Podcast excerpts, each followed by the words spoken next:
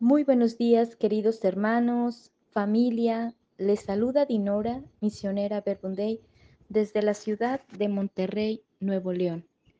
Y dirijo para ustedes palabras de vida. Nos ponemos en la presencia del Padre, del Hijo, del Espíritu Santo. Amén. Lectura del Santo Evangelio según San Lucas. Gloria a ti, Señor Jesús. Cuando Jesús terminó de hablar al pueblo, entró en Cafarnaún. Había allí un oficial romano que tenía un criado a quien quería mucho y que estaba muy enfermo, a punto de morir. Oyó hablar de Jesús y le envió unos ancianos judíos para rogarle que vinieran a sanar a su criado.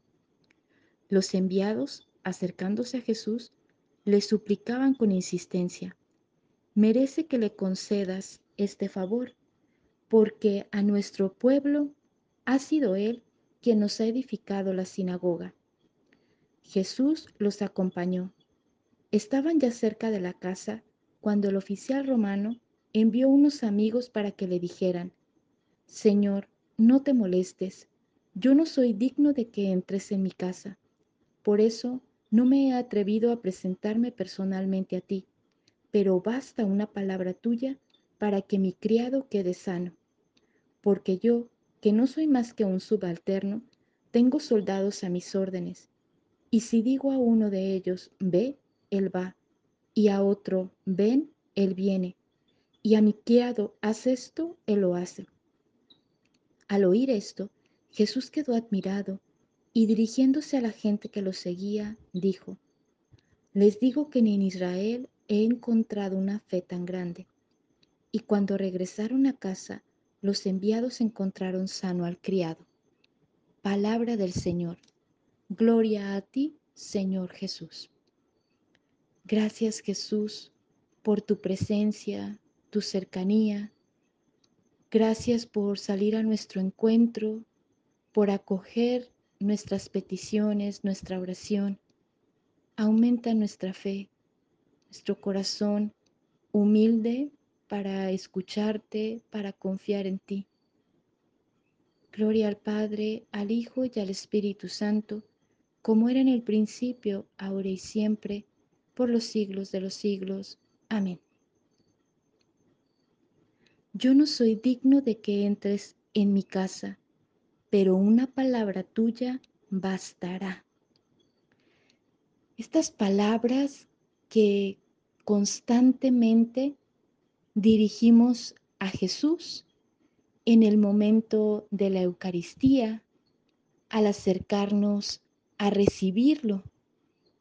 Y estas palabras que hoy nos relata el Evangelio según San Lucas proceden de un oficial romano, un hombre pagano, un hombre que no era no era judío, que no asistía a la sinagoga, sino más bien que era considerado impuro, una persona que se veía como un hombre alejado de Dios, según la sociedad, según los criterios de ese momento, pero un hombre que sorprende a Jesús por su fe, porque aparentemente por su estilo de vida, por ser un oficial romano, pues es un hombre que, que seguramente que no cree en Dios, que no cree en, en, en Jesús, en lo que Él está haciendo.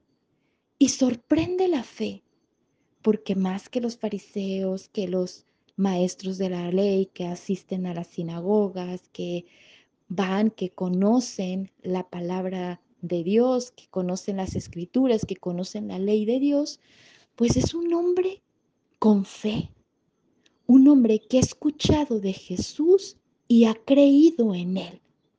En este momento se presenta una situación difícil para él, una persona que ama, uno de sus criados, uno de sus servidores, ¿no?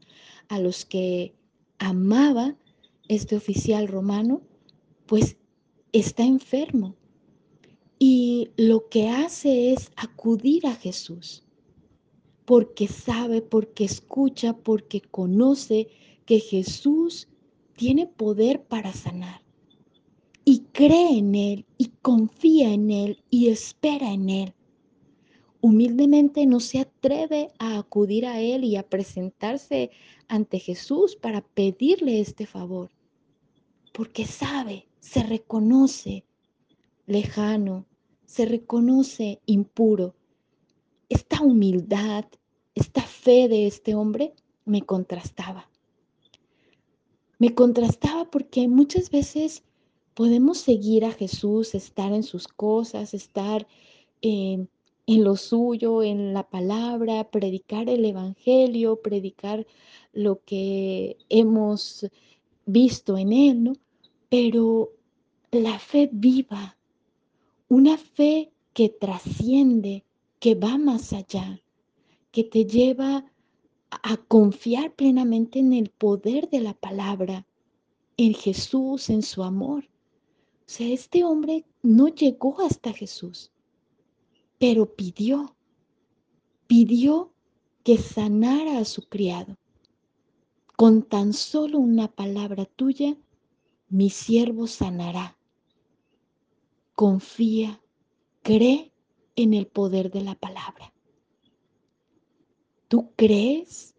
¿Tú esperas en el poder de mi palabra? ¿Confías en la fuerza de mi amor? ¿Esperas humildemente en la fuerza de mi palabra? Hoy estas preguntas se clavaban en mi corazón, encontrando esta fe a la que me invita vivir Jesús. Ten fe, mujer. Espera en mí. Confía en mi palabra, en la fuerza de mi palabra. Que tu oración sea una oración que surja desde el corazón, un corazón con fe, creyente, que espera, que confía en mi palabra. Un corazón humilde, que sabe esperar en mí, que sabe que yo no voy a fallar y a defraudar. La fe y la humildad. Que hoy podamos aprender también de este hombre, de este romano, de este hombre que ama, que intercede y que acude en su oración a Jesús con un corazón lleno de fe y de humildad, que podamos vivir este día, dirigirnos a Jesús, escuchar su palabra y pedirle a Él por las personas que llevamos en nuestro corazón.